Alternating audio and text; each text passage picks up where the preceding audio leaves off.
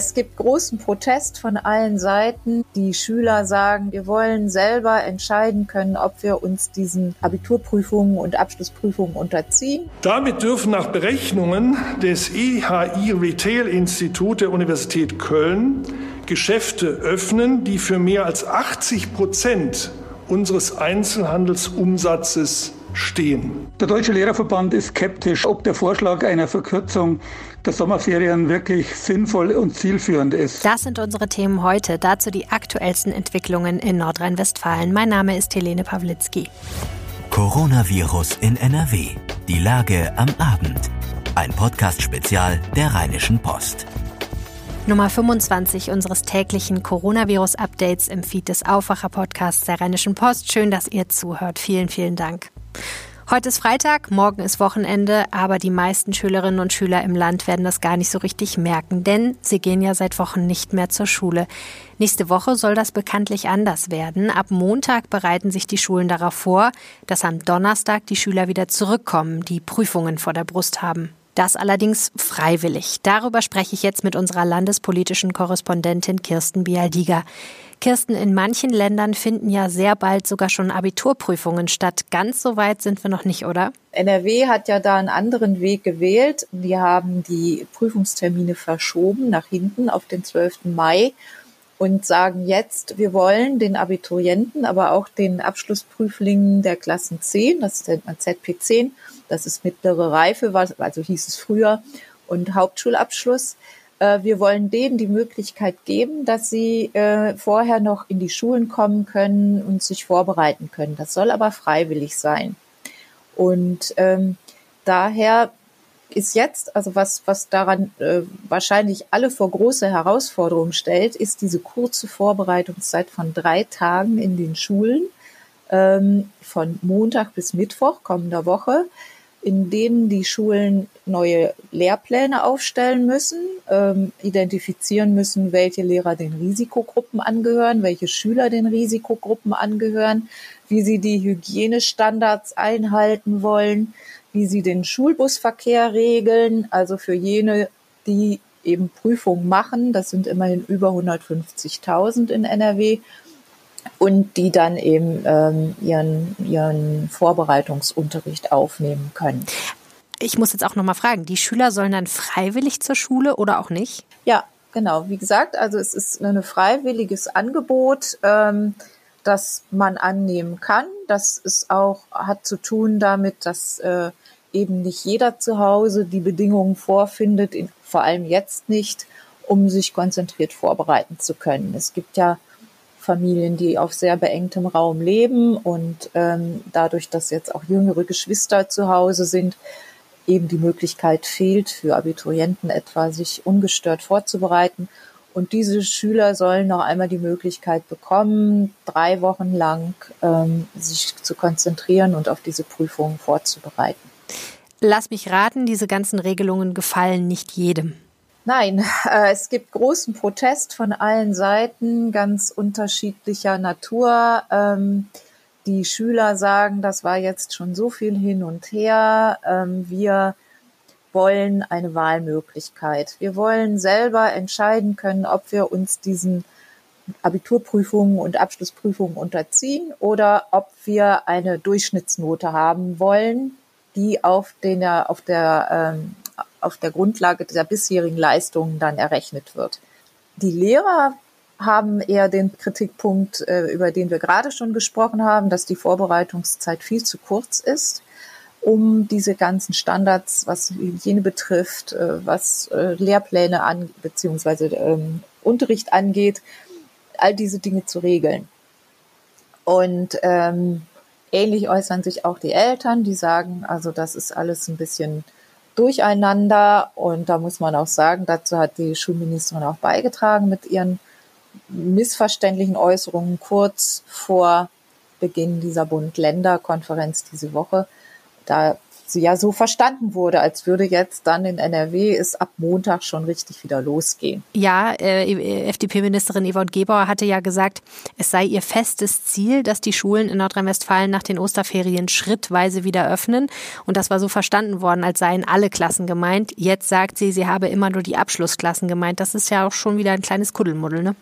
Ja, ein bisschen Kuddelmuddel. Das muss sie jetzt mühsam alles auseinanderdröseln und muss ähm, unter Beweis stellen, dass diese Hygienestandards, das ist ja das Entscheidende, der Gesundheitsschutz der Beteiligten, dass das einzuhalten ist. Die Schulträger, das sind ja meistens die Kommunen, sind da auch sehr gefordert. Die sehen da auch im Moment noch sehr gegen an, ähm, weil sie sagen, wir wissen zum Beispiel nicht, nicht einmal, ob wir nach jedem Unterricht die Tische abwischen müssen und desinfizieren müssen. Vielen Dank, Kirsten Bialdiger. Die Debatte um die Schulen wird aktuell an vielen Fronten geführt. Bundestagspräsident Wolfgang Schäuble hat zum Beispiel vorgeschlagen, die Sommerferien zu verkürzen. Er fände das eine gute Idee, damit Schüler versäumten Unterrichtsstoff nachholen könnten. Es sei ja sowieso noch unklar, ob man im Sommer verreisen könne, so Schäuble. Heinz-Peter Meidinger, Präsident des Deutschen Lehrerverbandes, sagte der deutschen Presseagentur, er sei skeptisch, ob verkürzte Sommerferien wirklich so hilfreich wären. Der Deutsche Lehrerverband ist skeptisch, ob der Vorschlag einer Verkürzung der Sommerferien wirklich sinnvoll und zielführend ist. Wir glauben, dass man ein Gesamtkonzept braucht, ein Gesamtkonzept, das weit über die Sommerferien bzw. dieses Schuljahr hinausreicht. Dafür brauchen wir wirklich ein Gesamtkonzept. Dazu kann gehören, wie wir im nächsten Schuljahr hier verstärkt Förderangebote machen. Aber ich schließe auch nicht aus, dass hier freiwillige Angebote in den großen Ferien, Sommerakademien, äh, Zusatzförderangebote durchaus sinnvoll sein können. Was die Kleinsten angeht, gibt es in NRW auch Neuigkeit. Die Landesregierung will deutlich mehr Berufsgruppen als vorher als systemrelevant einstufen. Wer also in der öffentlichen Verwaltung, in den Medien, in der Landwirtschaft, in der Getränke- oder Kosmetikherstellung arbeitet und sein Kind nicht privat betreuen lassen kann, der soll es ab Donnerstag in die Notbetreuung der Kita schicken dürfen. Die Liste der Berufe ist ziemlich lang. Auf RP Online könnt ihr nachschauen, ob ihr draufsteht. Eine bundesweite Regelung dazu soll es vorerst nicht nicht geben. Die Länder treffen jeweils ihre eigenen. Gleich hören wir von einer Abiturientin. Sie findet es unverantwortlich, dass das Abitur wie gehabt stattfinden soll. Vorher die Nachrichten. Das ist die Lage am Freitag, dem 17. April 2020 um 16 Uhr. In NRW gibt es mit Stand heute Vormittag 28.607 bestätigte Fälle. 808 Menschen sind in NRW an den Folgen einer Covid-19-Erkrankung gestorben. 17.023 Menschen wurden als genesen registriert. Die Verdoppelungszeit stieg auf 19 Tage. Immer die aktuellsten Zahlen und Nachrichten findet ihr in unserem Live-Blog auf RP Online. Nach der Aussetzung des Hilfsprogramms wegen Betrugsfällen können Selbstständige und Kleinunternehmer die Corona-Soforthilfen des Landes NRW ab sofort wieder beantragen. Das teilte Landeswirtschaftsminister Andreas Pinkwart mit. Er kündigte außerdem an, NRW wolle die umstrittene Öffnungsregelung für Einzelhändler bis zu einer Verkaufsfläche von 800 Quadratmetern prüfen. Die Frage sei, ob man sie flexibler auslegen könne. Die Landesregierung denke daran, in einem nächsten Schritt Einzelhändlern mit größeren Läden zu gestatten, Verkaufsflächen von 800 Quadratmetern abzugrenzen und dann die Türen zu öffnen. Außerdem sagte er zur Lockerung, von Montag an können Einzelhändler aller Branchen in Nordrhein-Westfalen öffnen öffnen, wenn ihre reguläre Verkaufsfläche 800 Quadratmeter nicht überschreitet. Für diese Größenordnung haben wir uns im Gespräch mit der Bundesregierung, die zunächst für eine Grenze von 400 Quadratmetern wie in Österreich plädiert hatte, erfolgreich eingesetzt. Denn nach der Bauordnung beginnt von 800 Quadratmetern an der großflächige Einzelhandel. Ohne diese Flächenbeschränkungen können Kfz, Fahrrad und Buchhändler ebenfalls wieder öffnen. Damit dürfen nach Berechnungen des EHI Retail Institut der Universität Köln Geschäfte öffnen, die für mehr als 80 Prozent unseres Einzelhandelsumsatzes stehen. Das ist ein ganz wichtiger Schritt. Der angeschlagene Warenhausriese Galeria Karstadt Kaufhof geht gerichtlich gegen die Schließung seiner Filialen vor. Der Konzern hat vor dem Oberverwaltungsgericht Münster Klage dagegen eingereicht, dass die Warenhäuser in Nordrhein-Westfalen nicht öffnen dürfen. Dem Land ist dem Gericht zufolge nun Gelegenheit zur Stellungnahme gegeben worden. Eine Entscheidung könnte in der kommenden Woche ergehen. Die Staatsanwaltschaft Duisburg stimmt der Einstellung des Prozesses um die Love Parade Tragödie zu. Angesichts der schweren Folgen der Tragödie mit 21 Toten und mehr als 650 Verletzten sei diese Entscheidung nicht leicht gefallen, erklärte die Behörde am Freitag. Unter Berücksichtigung der Gesamtumstände erscheine aber nunmehr eine Verfahrenseinstellung als Zitat im Ergebnis vertretbar, betonten die Strafverfolger mit Blick auf das Verfahren gegen noch drei Angeklagte, dessen Einstellung das Duisburger Landgericht zum Schutz der Beteiligten vor einer Infektion vorgeschlagen hatte. In Deutschland soll in Kürze die erste klinische Prüfung eines Impfstoffkandidaten gegen das neue Coronavirus beginnen. Es sei sicher, dass daneben im Laufe des Jahres noch weitere Prüfungen hierzulande kämen, sagte Klaus Kitschutek, Präsident des Paul-Ehrlich-Instituts am Freitag in Berlin. Details zum Starttermin nannte er nicht. Bisher werden weltweit vier Kandidaten klinisch geprüft. Das Paul-Ehrlich-Institut ist das Deutsche Bundesinstitut für Impfstoffe und biomedizinische Arzneimittel. Für Krankschreibungen bei leichten Atemwegsbeschwerden müssen Arbeitnehmer ab kommender Woche wieder zum Arzt gehen. Eine Ausnahmeregelung, dass dies auch nach telefonischer Rücksprache mit dem Arzt ging, wird nicht verlängert. Das beschloss der gemeinsame Bundesausschuss von Ärzten, Kliniken und Krankenkassen. Patienten mit typischen Covid-19-Beschwerden oder unklaren Symptomen der oberen Atemwege sollten dennoch weiterhin vor einem Besuch in der Praxis anrufen und das Vorgehen besprechen. Von Montag an fahren wieder mehr Züge im Nahverkehr. Auf den S-Bahn, Regionalbahn und Regionalexpresslinien würden die Angebote von derzeit 50 Prozent auf dann 80 Prozent erhöht, teilte das Verkehrsministerium mit. Der Fahrplan gelte vorerst bis zum 3. Mai. Auf die Ausweitung hatten sich Ministerium, Verkehrsunternehmen und Verbünde geeinigt. Die Hygieneregeln sollten weiter eingehalten werden, appelliert das Ministerium. Fahrgäste sollten außerdem einen Mund-Nasenschutz tragen. Nicht zwingend notwendige Fahrten sollten zudem unterbleiben.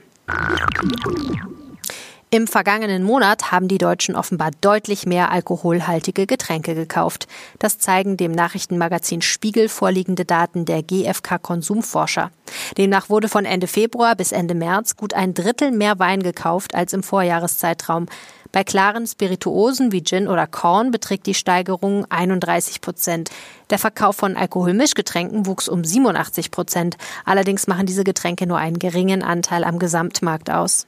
Offenbar kochen die Deutschen auch mehr. Der Anteil stieg von rund 40 Prozent vor dem Ausbruch der Pandemie auf derzeit etwa 87 Prozent, wie das Magazin Focus unter Berufung auf eine von ihm in Auftrag gegebene Umfrage des Forschungsinstituts Kantar berichtete. Wie aus der Befragung laut Focus weiter hervorgeht, kochen aktuell 83 Prozent der Haushalte besonders häufig Gemüse. Nur 18 Prozent greifen auf Fertiggerichte zurück. In Mönchengladbach hat ein Einbrecher ein halbes Dutzend Pakete Toilettenpapier aus einem Kellerraum gestohlen. Bei der Tat, die zwischen dem 9. und dem 16. April in einem Mehrfamilienhaus in Mönchengladbach-Hart an der Forsterstraße begangen worden sein muss, verschwanden insgesamt sechs Pakete mit jeweils zehn Rollen Klopapier aus dem Kellerverschlag, der zu einer Praxis gehört.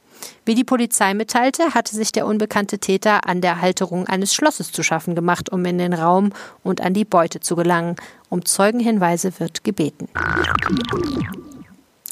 Manchmal träume ich nachts, ich müsste wieder zur Schule gehen und die Abiturprüfung machen. Das scheint irgendwie ein kleines Trauma bei mir zu sein und natürlich bin ich im Traum auch nie adäquat vorbereitet. Aktuell gibt es aber bei vielen angehenden Abiturienten wirklich diese Sorge und auch die Sorge, am Donnerstag wieder zur Schule zu dürfen, auch wenn es freiwillig ist. Mit einer von denen spreche ich jetzt. Kerstin Schmidt ist 18 Jahre alt und geht in der Nähe von Paderborn zur Schule. Frau Schmidt, wie sieht denn aktuell Ihr Alltag aus? Äh, mein Alltag hat sich definitiv seit den Schulschließungen verändert. Das fängt beim Schlafrhythmus an und hört dann auch bei der tatsächlichen Tagesgestaltung auf. Das ähm, hängt zum Beispiel damit zusammen, dass wir halt unterschiedliche Materialien bekommen haben von unterschiedlichen Lehrern, ähm, die teilweise auch sehr unterschiedlich in ihrer Ausprägung waren. Also in einigen Fächern wurde man mit Aufgaben bombardiert, aus anderen Fächern hat man drei Wochen lang gar nichts gehört. Und das äh, hängt dann natürlich auch damit zusammen, wie man seinen Tag dann letztendlich gestaltet. Gerade ist das aber alles ein bisschen lethargisch, würde ich sagen. Wie läuft's mit der Abiturvorbereitung? Das ist auch zeitweise bei mir ganz unterschiedlich gewesen. Wie gesagt, die Fächer unterscheiden sich sehr, sehr, sehr stark. In einigen Fächern fühle ich mich gut vorbereitet, in anderen frage ich mich gerade ernsthaft, wie ich da eine Prüfung hinlegen soll. Und dazu muss ich sagen, ich bin an sich keine schlechte Schülerin. Ich habe einen guten Schnitt und werde auch wahrscheinlich mein ähm, Traumstudium erreichen. Äh, trotzdem habe ich da in gewissen Fächern einfach Bedenken. Wir wissen ja seit dieser Woche, dass Sie und andere Schüler in Nordrhein-Westfalen demnächst wieder in die Schule gehen dürfen, wenn sie das wollen. Wie finden Sie diese Regelung, die getroffen wurde? Ich persönlich finde, dass es ein guter Ansatz ist, halte es aber auch gleichzeitig für sehr problematisch. Ich glaube, das haben auch unterschiedliche Fraktionen im Schul- und Bildungsausschuss in NRW zumindest schon thematisiert und erörtert. Nämlich ähm, benachteiligt das die Schüler, die von vornherein benachteiligt sind, dadurch, dass sie zum Beispiel zu einer Risikogruppe gehören oder eine Risikogruppe im gleichen Haushalt haben. Ähm, die werden dadurch ziemlich vergessen. Nämlich, wenn man selber entscheiden darf, gehe ich zum Unterricht oder lasse ich es sein, dann steht man vor, als Schüler aber auch vor der Frage, möchte ich eventuell meine Familie gefährden oder nicht? Und wenn man sich dann für Nein entscheidet, zum Beispiel, weil man einen konkreten Anlass oder in der eigenen Gesundheit einen konkreten Anlass hat, dann ähm, wird man doppelt benachteiligt, weil man dann keine Vorbereitung hat, die anderen aber schon. Also mit anderen Worten, wenn ich, wie es ja bei den allermeisten Schülern der Fall sein wird, noch zu Hause wohne und da wohnt ein Elternteil oder ein Geschwisterkind oder vielleicht auch die Großeltern im selben Haus oder in derselben Wohnung und die sind möglicherweise gefährdet durch eine Covid-19-Erkrankung, dann muss ich entscheiden, ist es mir wichtiger, in die Schule zu gehen und diese Vorbereitung mitzumachen oder meine Angehörigen zu schützen davor, vor einem möglichen Infektionsrisiko, weil ich in der Schule mit anderen zusammenkomme, die das Coronavirus vielleicht haben. Genau, zumal es ja auch gerade so ist. Also ich habe jetzt schon, wie gesagt, ich stehe mit sehr, sehr vielen Schülern in ganz Deutschland in Kontakt. Ich habe jetzt schon einige Rückmeldungen erhalten, dass die Stundenpläne bekommen haben, wo dann zum Beispiel zwei Stunden Mathe an einem Tag unterrichtet wird und dann ist der Schulalltag auch schon wieder vorbei. Und wenn man das als eine wirklich zielgerichtete Vorbereitung bezeichnen möchte, dann weiß ich auch nicht ganz genau, inwiefern das legitimierbar ist.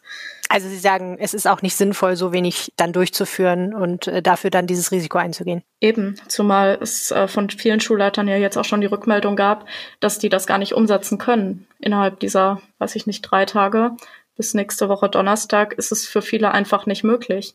Die Lehrer fallen aus, weil sie vielleicht selber älter sind oder zur Risikogruppe gehören. Ähm, Putzkräfte müssen irgendwie engagiert werden, die dann natürlich auch regelmäßiger und hochfrequentiert in den Einsatz kommen. Die ganzen Materialien müssen zur Verfügung gestellt werden. Und je nachdem, wo man lebt, ist das auch nochmal ein regionaler Unterschied. Und diese Disparitäten, die zeigen sich dann in den unterschiedlichen Schulen, zum Beispiel in Berlin ich war selber mal in Berlin auf einer Schule und ich kann sagen, da wird das mit den Hygienevorschriften sehr, sehr, sehr schwierig. Warum? Da muss ich zu sagen, also ich war in Berlin an einer Schule, die eigentlich sehr gut für Berliner Verhältnisse ist. Aber auch da war zum Beispiel, also die Sanitäranlagen, die waren je nachdem, in welchem Trakt man war, schon ziemlich malträtiert. Also da konnte man nicht immer davon ausgehen, dass die Toilettenspülung funktioniert, dass es warmes Wasser gibt, ist sowieso nur eine Illusion und auch Seife, einmal Handtücher, das alles war nicht vorhanden. Sogar die nebenliegende Turnhalle musste geschlossen werden, weil es aus den Rohren wirklich so unangenehm gerochen hat und das dann Hygiene bezeichnen. Ja, das ist ja wahrscheinlich, wenn ich das richtig äh, höre, aus manchen Elternverbänden äh, nicht nur in Berlin, sondern auch teilweise in Nordrhein-Westfalen der Fall, je nachdem, in welche Kommune man guckt wahrscheinlich. Was wäre denn Ihr Alternativvorschlag? Also was würden Sie sich eigentlich wünschen für die aktuelle Situation? Ich würde mir zuerst einmal wünschen, dass die Politik mit uns in einen aktiven Diskurs tritt, weil das gerade ziemlich ausbleibt. Man fragt und schreibt E-Mails, macht und tut. Ich habe so viele Schreiben aufgesetzt und ich habe kaum Antworten oder wenn nur automatisierte erhalten. Und ähm, konkret auf das Abi bezogen würde ich sagen, dass die Situation es kommt ja auch jetzt in der Politik und in den Nachrichten immer ziemlich gut durch. Die Situation ist total dynamisch. Und dann darf man nicht auf lange Sicht handeln, weil man kurzfristig handlungsfähig bleiben muss. Und wenn ich mir angucke, dass man jetzt die pädagogischen Ressourcen, heißt alle Lehrer, alle Bildungsminister darauf aufwendet, ob man das Abitur schreibt oder nicht, dass man diese Diskussion führt. Das nimmt so viel Zeit an anderen Stellen weg für die nachfolgenden Jahrgänge, die auch wieder einen Abschluss machen müssen. Heißt, wenn wir jetzt uns dafür entscheiden würden, dass man ein Durchschnittsabitur einführen könnte mit der Möglichkeit einer Verbesserung durch eine mündliche Prüfung, dann würden da eine ganze Menge Ressourcen frei werden und es würden natürlich keine Experimente mit Schülern mehr gemacht werden, die dann einer gesundheitlichen Gefahr ausgesetzt werden. Ein Durchschnittsabitur würde ja heißen, dass man die Noten, die es jetzt schon gibt, die alle durch die Klausuren, die Sie in den letzten Jahren geschrieben haben, äh, bereits haben und die Zeugnisnoten und so weiter und so fort, dass man daraus einen Durchschnitt errechnet und sagt, okay, das ist jetzt die Abiturnote und die zusätzlichen Punkte, die man eben noch erreicht hätte durch die verschiedenen Prüfungen, die man abgelegt hätte, die fallen dann weg und fallen raus. Und wenn man nicht zufrieden ist mit dieser Durchschnittsnote und sagt, ich bin, ich habe mich aber deutlich gesteigert noch in den letzten Monaten, dann kann man das durch eine mündliche Prüfung auffangen. So würde würde das funktionieren. Genau. Das würde auch bedeuten, dass Sie und die anderen Abiturienten in Nordrhein-Westfalen jetzt nicht mehr in die Schule gehen müssten, sondern sagen könnten, okay, für jetzt sind wir fertig, die Schule ist praktisch vorbei, Sie bekommen Ihre Abiturnoten, das war's und dann können Sie ein Studium aufnehmen oder tun, was Sie eben sowieso vorhatten zu tun. Das ist korrekt. Und wenn ich, dann möchte ich aber auch an dieser Stelle nochmal sagen, ähm, in Frankreich, in Italien, überall werden die Maßnahmen verlängert. Bei uns ist es ja gerade ein heftig umstrittenes Thema, nicht nur was jetzt Schulöffnungen angeht, sondern auch generell die Lockerung der Maßnahmen. Und das Kontaktverbot wurde ja zum Beispiel, oder die Kontaktsperre wurde ja bis zum 3. Mai, meine ich, verlängert. Ähm, und dann trotzdem wieder kontroverserweise die Schulen zu öffnen, das ist äh, irgendwie sehr, sehr, sehr zweigesichtig. Ein Problem in Deutschland, wenn man es ein Problem nennen will, ist natürlich der Föderalismus. Ne? Schule ist Ländersache. Die Kultusministerkonferenz hat sich miteinander darauf geeinigt, dass Abiture auf jeden Fall gegenseitig anerkannt werden, egal unter welchen Voraussetzungen sie zustande kommen. Aber das beinhaltet auch die Übereinkunft, dass es auf jeden Fall Prüfungen gibt. Und es ist unklar, wenn jetzt zum Beispiel Nordrhein-Westfalen äh, alleine sagen würde, okay, wir machen keine Prüfungen, es gibt ein Durchschnittsabitur, ob dann dieses Abitur noch von den anderen Ländern anerkannt anerkannt würde. Wie sehen Sie das Problem? Ich denke, dass die Anerkennung auf jeden Fall gewährleistet werden muss. Das ist ähm, eine Voraussetzung, weil die Mobilität zwischen den Bundesländern auch von Schülern, die zum Beispiel in NRW ihr Abitur machen und dann nach Hamburg zum Studieren wollen, das muss einfach gewährleistet sein. Das ist richtig. Allerdings glaube ich auch, dass das Argument, dass man da nur einen minderwertigen Schulabschluss hätte, einfach nicht schlüssig ist und auch nicht stichhaltig. Wenn man bedenkt, dass der Wert eines Abschlusses eine Definitionssache ist und alle Bundesländer da mitgehen würden. Ich meine, man kann die Bundesländer ja nicht vergleichen, wenn man sich die Zahlen anguckt, zum Beispiel NRW und Hessen, dann fällt auf, dass NRW fast das Dreifache an Erkrankungen hat. Da kann man nicht sich als Hessen hinstellen und sagen, bei uns war das möglich, deswegen geht das bei euch genauso gut. Da herrscht generell keine Vergleichbarkeit. Und ähm, die verschiedenen Noten, die da erschaffen werden, die kommen ja auch nicht aus heiterem Himmel heraus, sondern wir haben schon Klausuren geschrieben, die wurden auch schon gewertet, die sind teilweise unter Abiturbedingungen geschrieben worden, in mehreren Stunden, mit mehreren Themen über die Halbjahre verteilt. Und da ein Drittel der Abiturnote wegfallen zu lassen, unter der Bedingung, dass wir uns gerade in einer globalen Krise, in einer Pandemie befinden, das halte ich für sehr verhältnismäßig. Wissen Sie schon, was Sie am nächsten Donnerstag machen? Ich denke, ich werde nicht zur Schule gehen, aus dem einfachen Grund, dass ich mit meiner 85-jährigen Oma zusammenlebe. Die möchte ich nicht gefährden. Ich möchte auch sonst niemanden in meinem Umfeld, meine Mutter zum Beispiel, gefährden. Und äh, letztendlich kann man ja auch nicht sicherstellen, dass wirklich alle Schüler, die dann zur Schule kommen, gerade nicht erkrankt sind wenn es einen positiven Fall in der Schule gibt, wie geht man dann weiter vor? Dürfen die Leute, die an dem Tag anwesend waren, dann überhaupt noch zur Schule kommen? Und äh, was ist, wenn, sie, wenn das Ganze in die Abiturprüfung, in die Termine fällt? Kann man vielleicht den ersten und zweiten Termin nicht äh, wahrnehmen? Wie soll dann ein ganzer Abiturjahrgang innerhalb der oder dieses Jahres, dieses Schuljahres noch durchgebracht werden. Viele Fragen. Vielen herzlichen Dank, Kerstin Schmidt, und viel Erfolg beim Abitur, auf welchem Wege es auch immer zustande kommt. Dankeschön. Immer wieder erreichen uns Leserfragen zum Thema Reisen, etwa ich wohne in NRW und ein Freund aus einem anderen Bundesland möchte mich besuchen kommen, wir wollen uns draußen treffen, ist das erlaubt? Die Antwort ist rechtlich ziemlich einfach. Grundsätzlich ist ein Treffen in der Öffentlichkeit von maximal zwei Personen, die nicht im selben Haushalt wohnen, in NRW erlaubt. Allerdings sollte der Besuch trotzdem besser nicht stattfinden. Bund und Länder raten dringend von privaten Reisen und Besuchen von Verwandten und Bekannten ab. Diese Frage haben wir in unserem Live-Blog auf RP Online beantwortet. Wenn ihr selber eine Frage habt rund um die Corona-Krise, schickt mir eine WhatsApp. Gerne auch als Sprachnachricht. Die Telefonnummer lautet 0171 90 38 099. Weitere Infos dazu findet ihr auf rp-online.de slash coronapod. Ihr könnt mir auch eine Mail schreiben an helene.pawlitzki at rheinische-post.de.